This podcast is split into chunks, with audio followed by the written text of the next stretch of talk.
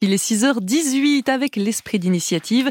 Nous passons la semaine en Haute-Vienne. Bonjour Cécile Bidot. Bonjour Mathilde. Vous nous emmenez d'abord à Limoges, devenue ville nourricière. Oui, c'est le nom qu'elle s'est elle-même donné car elle a l'ambition de nourrir ses habitants avec des légumes bio cultivés sur la commune. Pour cela, elle dispose de 4000 mètres carrés de serres et de 4 hectares de champs.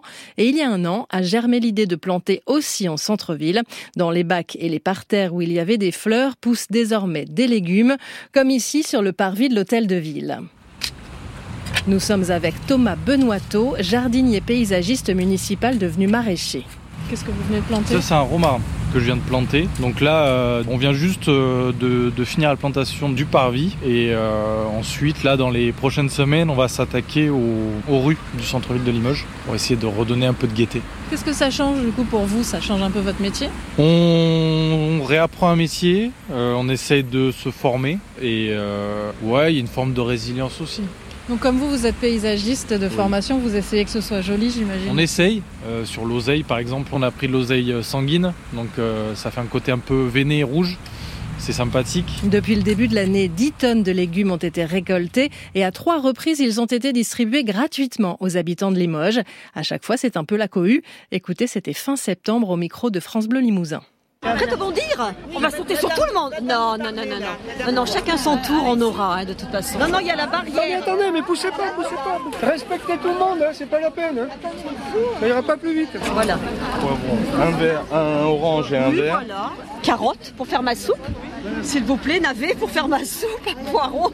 Et merci euh, qu'on nous donne tout ça. Vraiment merci. Hein. Je vais passer comme ça, sinon ça va être merdier. Ça coûte cher les légumes. Et puis là, c'est du, c'est des bons, c'est du bio. bio. C'est du bio. Les courses, c'est difficile maintenant. Hein. Moi, Les oui. petites retraites, euh, c'est juste. Hein. Ça fait du bien, ça? Oui. Au porte-monnaie et au moral. La prochaine distribution aura lieu avant Noël et ce sera toujours gratuit. Nadine Rivet, adjointe au maire de Limoges, chargée de la ville nourricière. Nous avons tenu à, à cette gratuité justement pour que les, les habitants prennent l'habitude de s'approprier l'espace urbain et se l'approprier au travers de leur alimentation. Nous avons estimé qu'il y avait un véritable besoin. Et ce besoin se croisait avec la nécessité d'apporter une alimentation saine et de mettre l'accent sur le fait que on pouvait à proximité de chez soi, pouvoir cultiver de, des légumes. Et euh, je crois que euh, cette initiative a vocation à faire tache d'huile, oui. Les crèches et les cantines scolaires sont également servies. Certains habitants se sont tellement approprié le concept qu'ils viennent récolter eux-mêmes dans les anciens bacs à fleurs. La municipalité voudrait maintenant les inciter à créer leur propre potager. Limoges, ville nourricière, c'était l'esprit d'initiative, la chronique de Cécile Bidot.